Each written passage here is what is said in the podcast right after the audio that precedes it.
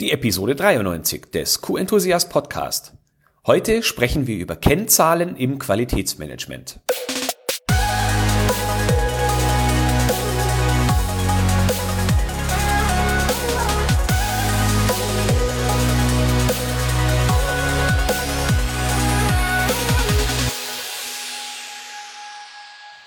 Ein enthusiastisches Hallo und willkommen zu einer neuen Podcast-Episode. Schön, dass du auch heute wieder mit dabei bist.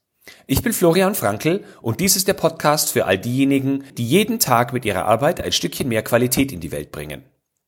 Bevor wir mit unserem heutigen Thema Kennzahlen im Qualitätsmanagement loslegen, möchte ich dir eine Rezension vorlesen, die ich über Apple Podcast bekommen habe. Die Rezension habe ich schon im Oktober bekommen, aber da man von ähm, Apple nicht automatisch über neue Rezensionen informiert wird und ich nicht jeden Tag schaue, habe ich nicht mitbekommen, dass ich die Rezension erhalten habe. Die Rezension ist von Adele Sophie und äh, ich lese sie dir einfach mal vor. Lob und Dankeschön für deine Arbeit. Der Podcast ist wirklich eine Bereicherung für jeden Qualitätsmanager. Die Möglichkeit, die Sichtweise von Gleichgesinnten zu den täglichen Themen der Arbeit zu erfahren, ist eine große Hilfestellung und unterstützt die Weiterentwicklung im Job. Die rhetorische Präsentation und die sehr angenehme Stimme laden mich jede Woche wieder ein, den Podcast mit Vergnügen zu hören. Großen Respekt auch für die Leistung, neben dem Job als Quality Manager diesen Podcast und die weiteren Aktionen wie Blog und Konferenz zu erarbeiten und mit anderen zu teilen. Adele Sophie, ich hoffe, ich habe deinen Namen jetzt richtig ausgesprochen. Herzlichen Dank für diese sehr, sehr nette Rezension. Ich habe mich unglaublich darüber gefreut, auch wenn ich sie erst wesentlich später, als du sie geschrieben hast, gelesen habe. So, doch nun zum eigentlichen Thema Kennzahlen im Qualitätsmanagement. Die erste Frage ist, warum brauchen wir überhaupt Kennzahlen? Stell dir vor, du setzt dich ins Auto, fährst los und hast weder Spiegel, Innen- und Außenspiegel, noch hast du ein Armaturenbrett oder einen Bordcomputer. Das Einzige, was du dann weißt, ist, dass du überhaupt fährst und wohin du fahren möchtest, hoffentlich. Du weißt aber nicht, was dir während deiner Fahrt möglicherweise noch begegnet, also zum Beispiel irgendwelche Baustellen oder Staumeldungen, ähm, du weißt nicht, wie schnell du fährst, außer du hast da ein sehr gutes Gefühl dafür. Ähm, und somit fehlen dir wichtige Informationen für eine sichere und zielgerichtete Autofahrt. Und so ähnlich ist es im, Geschäfts-, im Geschäftsleben allgemein und im Qualitätsmanagement im Besonderen. Kennzahlen helfen dir dabei zu wissen, wo du hin möchtest und wie du unterwegs bist ob du auf dem richtigen Weg bist, ob du vom Weg abgekommen bist oder bewusst abkommen musst und wie du zu diesem Weg wieder zurückfindest. Du hast es schon anklingen lassen, zu äh, wichtigen und richtigen Kennzahlen gehören auch Ziele. Also wenn du Kennzahlen erarbeitest, definierst und verbessern möchtest, dann hast du vorher ähm, die Aufgabe, dir entsprechende Ziele zu setzen. Weil eine Kennzahl ohne Ziel ist im Prinzip nichts wert. Es ist zwar schön, dass man sie sich aufschreibt und anschaut und guckt, wie man sich bewegt, aber wenn kein Ziel dahinter steht, hat die Kennzahl keinen echten Mehrwert. Insofern sind Kennzahlen und Ziele eng miteinander verknüpft. Aber warum sollten wir uns überhaupt Ziele setzen? Das ist ganz einfach erklärt. Ein Unternehmen hat eine gewisse Daseinsberechtigung und die ist im Kern nicht etwa die, dass du Geld verdienen möchtest mit dem Unternehmen, sondern das Unternehmen hat die Aufgabe, Bedürfnisse der Zielgruppe zu befriedigen oder Probleme der Kunden zu lösen. Das ist gewissermaßen die Mission des Unternehmens. Aus dieser Mission erarbeiten wir ein Leitbild. Spezifisch aufs Qualitätsmanagement könnte das zum Beispiel ein Qualitätsleitbild sein. Und aus diesem Leitbild leiten wir die Strategie ab, also mit welcher Strategie das Unternehmen dieses Leitbild verwirklichen und die Mission erfüllen möchte. Da eine Strategie sehr unspezifisch ist und jede Abteilung und jeder Mitarbeiter des Unternehmens etwas anderes darunter verstehen kann, brauchen wir Ziele. Diese Ziele müssen wir so herunterbrechen, dass jeder Mitarbeiter und jeder Abteilungsleiter ähm, mit diesen Zielen auf die Strategie hinarbeiten kann. Und um festzustellen, ob wir uns den Zielen annähern, uns davon entfernen und wie viele Schritte wir noch gehen müssen, um das Ziel erreicht zu haben, brauchen wir Kennzahlen. Die Kennzahlen sollen dich also zu Erkenntnissen führen und dich deinem Ziel näher bringen. Jetzt gibt es für die Zieldefinition die sogenannte SMART-Formel, also das äh, richtig gute Ziele spezifisch, messbar, erreichbar, realistisch und ja, zeitbezogen sein sollen. Mehr zum Thema Ziele habe ich in einem separaten Blogartikel, gibt es keine Podcast-Episode, äh, erzählt. Und das, äh, diesen Artikel verlinke ich natürlich in den Show Notes. Wir wollen jetzt aber hier nicht primär über Ziele sprechen, sondern über Kennzahlen. Ähm, nämlich das M wie Measurable in der Smart-Formel. Hier möchte ich kurz einschieben, was die ISO 9001 2015 zum Thema Kennzahlen sagt. Und dabei ist mir in der Recherche aufgefallen, dass äh, das Wort Kennzahlen in der ISO 9001 überhaupt nicht vorkommt. Natürlich gibt es trotzdem ein Kapitel, das diese Thematik äh, bespricht. Und zwar ist es das Kapitel Überwachung, Analyse, Messung und Verbesserung. Im Kern steht dort, dass das Unternehmen festlegen muss, was es überwachen, analysieren, messen und verbessern möchte, wie das Ganze vonstatten gehen soll, also mit welcher Methode oder welchen Methoden. Es können unter anderem auch statistische Methoden verwendet werden, steht dort als Hinweis. Und wann gemessen bzw. wann analysiert werden soll. Jetzt klingt es so, als wäre das das Gleiche, ist es aber nicht. Denn wann gemessen wird und wann analysiert wird, das kann zeitlich voneinander unabhängig sein. Heutzutage, gerade wenn wir immer mehr Daten äh, digital oder mit vielen Sensoren erheben, dann äh, findet zum Beispiel die Messung permanent statt, eine Analyse aber zum Beispiel nur zu einem bestimmten Zeitraum, monatlich oder jährlich. Immer häufiger, wenn wir zum Beispiel über künstliche Intelligenz oder Algorithmen sprechen, die die Analyse für uns vornehmen, äh, passiert das in Echtzeit. Also gleichzeitig mit den Messwerten wird gleichzeitig auch die Analyse betrieben. Kommt also wirklich auf das Einsatzgebiet in deiner Firma an. Ja, noch etwas Spezifisches stehen in Kapitel 9.1.3 sieben Kriterien geschrieben, die im Qualitätsmanagement gemessen werden müssen. Und zwar sind dies die Konformität der Produkte und Dienstleistungen, der Grad der Kundenzufriedenheit, die Leistung und Wirksamkeit des Qualitätsmanagementsystems, der Umsetzungsgrad und die Wirksamkeit der Planung, die Wirksamkeit von Maßnahmen zu Risiken und Chancen, die Leistung externer Anbieter, also zum Beispiel Lieferanten, und der Bedarf an Verbesserungen für das Qualitätsmanagementsystem. Du siehst also, die ISO 9001 bietet mal wieder ein sehr gutes Grundgerüst dafür, was es mit den Kennzahlen, was es mit Messung, Analyse und Verbesserung in einem professionellen Unternehmen und QM-System auf sich hat.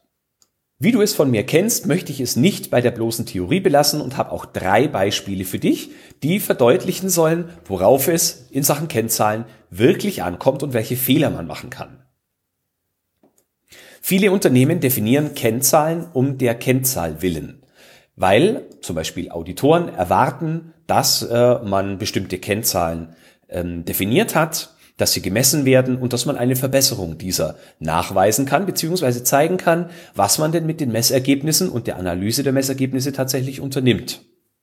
Oft greift man auf irgendeinen Parameter zurück und hangelt sich an dem entlang. Wichtiger ist aber, dass du dir die Frage stellst, welche Situation möchtest du verbessern? Manchmal kann es auch notwendig sein, um eine Situation zutreffend zu beschreiben, mehr als eine Kennzahl zu definieren, denn mittels mancher Kennzahlen lassen sich Situationen nur sehr einseitig betrachten. Andere Kennzahlen wiederum geben nur indirekt Aufschluss über eine bestimmte Situation. Zum Beispiel, und darauf gehe ich näher nachher noch ein, das äh, wäre das die Kundenzufriedenheit. Man kann natürlich die Reklamationszahl oder die Reklamationsstatistik als Gradmesser für Kunden äh, in Klammern Unzufriedenheit nehmen. Aber das ist natürlich nur eine Wahrheit. Das ist natürlich nur eine Wahrheit. Du kannst eine ganze Menge begeisterter Kunden haben und trotzdem reklamieren sie. Also brauchst du hier mindestens zwei oder sogar noch mehr Kennzahlen. Die Reklamationszahl und die Wahrnehmung der äh, Kundenzufriedenheit, die natürlich deutlich schwieriger zu messen ist. Aber auch später mehr dazu. Ja, in meinem ersten Beispiel möchte ich über eine Studie zum Reisemanagement sprechen, ähm, diese Studie fand ich sehr aufschlussreich und zwar beschreibt sie sehr gut die Herausforderung bei der Definition von Kennzahlen. Die Studie wurde von der BCD Group durchgeführt und den Link dazu findest du ebenfalls in den Show Notes. q-enthusiast.de und unten im Suchfeld die Episoden Nummer 93 eingeben. Im Kern beschreibt die Studie, dass sich eine Vielzahl, nämlich über 80 Prozent der äh, für die Studie befragten äh, Travel Manager, vor allem mit finanziellen Kennzahlen beschäftigen, äh, und zwar aus zwei Gründen. Der eine Grund ist, dass sie relativ leicht zu erheben sind, also ziemlich einfach mitzubekommen, wie teuer eine Dienstreise war, also was hat mich ein gebuchter Flug gekostet im Durchschnitt und was kostet mich eine Hotelübernachtung im Durchschnitt. Und zum Zweiten hat natürlich jedes Unternehmen ein berechtigtes Interesse daran, dass notwendige Dienstreisen so kosteneffizient wie möglich durchgeführt werden. Ein zweiter Blickwinkel und ein zweiter Aspekt, den die Studie anreißt, ist die Wirksamkeit von Dienstreisen beziehungsweise das Reiseerlebnis, also wie angenehm die Reisenden die Dienstreise tatsächlich gefunden haben. Und da zeigt sich ein Problem. Es handelt sich nämlich häufig um subjektive Faktoren und äh, die zu objektivieren ist nicht sehr trivial. Also es ist eine ziemlich große Herausforderung und natürlich müssen wir dann auch mit den Erkenntnissen, die wir daraus ziehen wollen, ganz anders umgehen, als wenn wir einen wirklich objektiven Faktor beobachten und messen. Dazu nur zwei Beispiele. Es gibt teure, aber schlechte Hotels und es gibt günstige, aber gute Hotels. Außerdem haben unterschiedliche Zielgruppen unterschiedliche Präferenzen. Also Geschäftsführer haben andere Anforderungen an ihre Unterkünfte und Flüge als Projektmanager.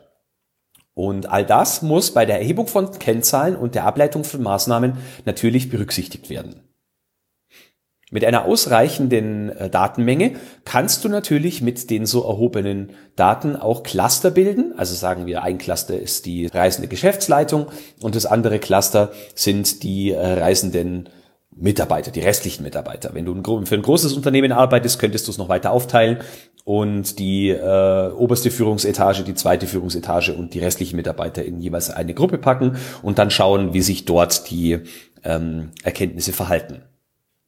Du kannst solche Erkenntnisse dann zum Beispiel auch für die Ableitung der richtigen Reiserichtlinie verwenden, also eine Reiserichtlinie, die äh, ja Zugeständnisse in Sachen Komfort macht und nicht nur auf die Kosten schaut. All das ist mit den richtigen Daten viel leichter möglich, als wenn du wirklich nur aufs Geld schaust. Du siehst, es ist also ein großer Unterschied, ob du eine Sache wie Dienstreisen einfach nur so günstig wie möglich machen möchtest oder ob du den Reisenden den größtmöglichen Komfort bei gegebener Kosteneffizienz bieten möchtest. Du musst dir also viel mehr Dinge anschauen. Das zweite Beispiel äh, ist, äh, und hier schaffen wir jetzt den Transfer ins Qualitätsmanagement, das Reklamationsmanagement. Es ist eine klassische Kennzahl im Qualitätswesen und äh, ja, auch hier möchte ich mit dir ins Detail gehen, welche unterschiedlichen Betrachtungswinkel du einnehmen kannst. Ich erlebe es oft, dass Unternehmen sich damit begnügen, die Anzahl an eingegangenen Kundenreklamationen zu zählen und ja, jeden Monat halt zu schauen, haben wir mehr oder weniger bekommen. Äh, manche machen sich dann noch die Mühe, vergleichen die Jahre, gucken nach saisonalen Schwankungen, also Vorjahresmonat und dergleichen. Ähm, und das war's dann aber. Und äh, für mich sagt diese Zahl alleine aber relativ wenig aus, denn äh, ein weiterer Betrachtungswinkel könnte zum Beispiel sein, du hast zwar mehr Reklamationen in einem bestimmten Zeitraum bekommen, aber gleichzeitig hat euer Vertrieb und die Produktion ordentlich Gas gegeben und ihr habt viel mehr Produkte verkauft. Insofern macht äh, ein Anstieg der Reklamationszahlen absolut gesehen vielleicht sogar Sinn und relativ zur Produkt, äh, Produktions- und Verkaufsmenge ist die Anzahl an Reklamationen vielleicht sogar gesunken. Also wäre eine sinnvollere Kennzahl in diesem Zusammenhang vielleicht eine Reklamationsquote, die du in Prozent ausrechnen kannst oder wenn du sehr wenige Reklamationen oder sehr hohe Stückzahlen in deinem Unternehmen hast, könntest du äh, pro Mill berechnen oder ppm, also Parts per Million oder sogar ppb, Parts per Billion ausrechnen, also wie viele Reklamationen pro eine Billion verkaufte Einheiten ihr hattet. Das Ganze kannst du dann vielleicht noch auf die ähm, Dienstleistungskategorien oder ähm, Produktkategorien aufteilen und hast dann auch die Möglichkeit, diese Kategorien miteinander zu vergleichen und weitere Erkenntnisse zu möglichen Reklamationsschwerpunkten zu ziehen. Du siehst also, du kannst aus einer solchen Zahl deutlich mehr Erkenntnisse erhalten, als wenn du dir nur die bloße Anzahl an Reklamationen anschaust. Ein weiterer Betrachtungswinkel könnte sein, ähm, wie teuer dich eine Reklamation zu stehen kommt. Also wie teuer das Produkt war, ob es Rückholkosten gab, Retouren, ob Gewährleistungen und Garantieansprüche dahinter stehen. Ähm, also wie teuer ist eine Reklamation für dich, kann dir nicht nur Erkenntnisse darüber bieten, wie dein Qualitätslevel ist, sondern auch an welchen Reklamationen oder an welcher Vermeidung an, an welcher Vermeidung von Reklamationen du am ehesten arbeiten solltest in finanzieller Hinsicht.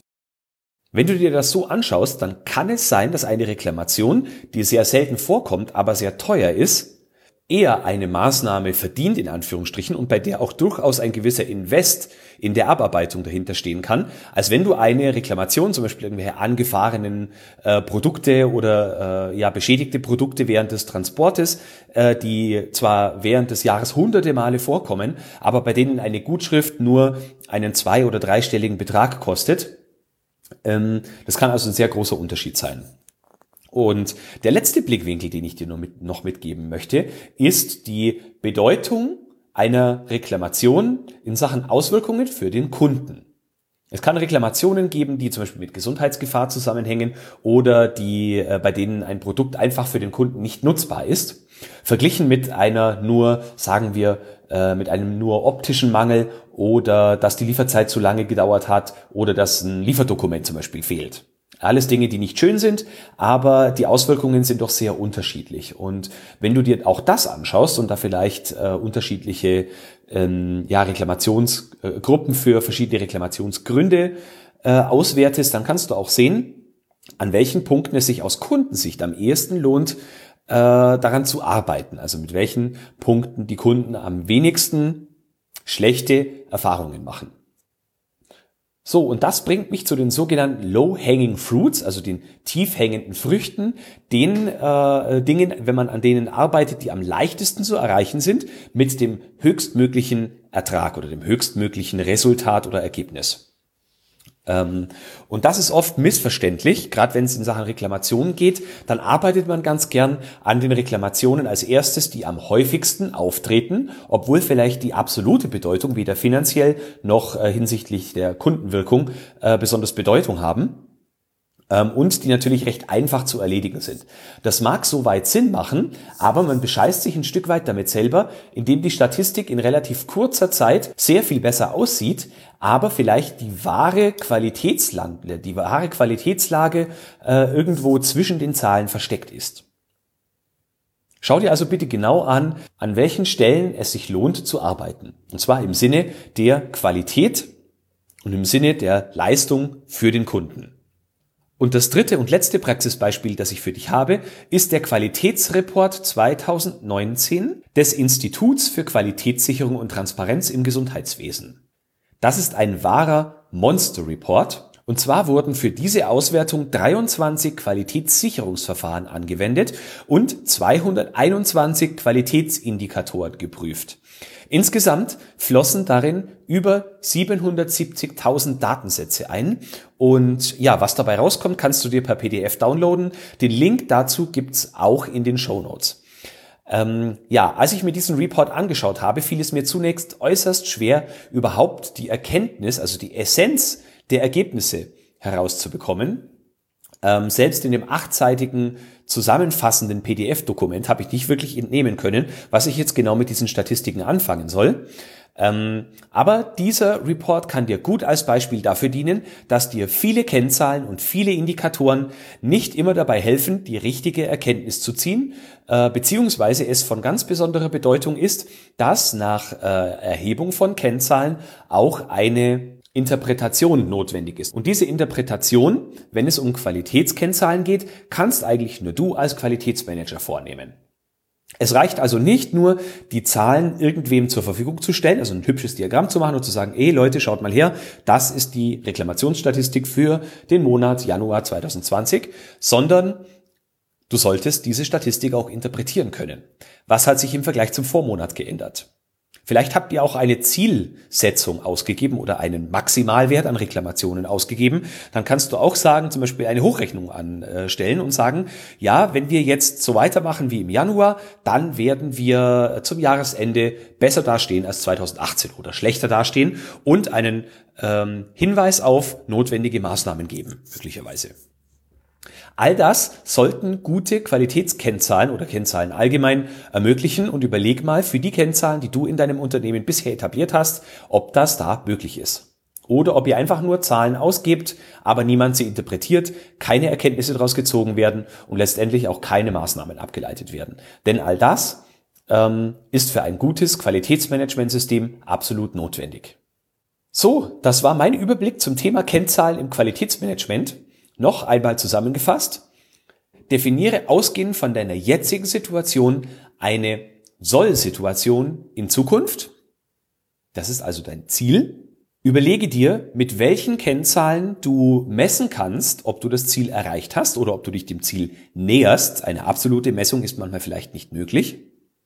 Dann entnehme aus dieser Kennzahl Erkenntnisse und nutze diese Erkenntnisse zur Verbesserung es gibt natürlich auch noch die Variante, dass eine Kennzahl nicht zur Verbesserung dient, sondern eine Kennzahl quasi als Monitor dafür dienen soll, festzustellen, wann Ergebnisse so schlecht werden, dass eine Aktion notwendig ist. Also im einen Fall verbessern wir bewusst, im anderen Fall beobachten wir, ob verbessert werden muss, weil eine Situation schlechter wird, als sie in der Vergangenheit war.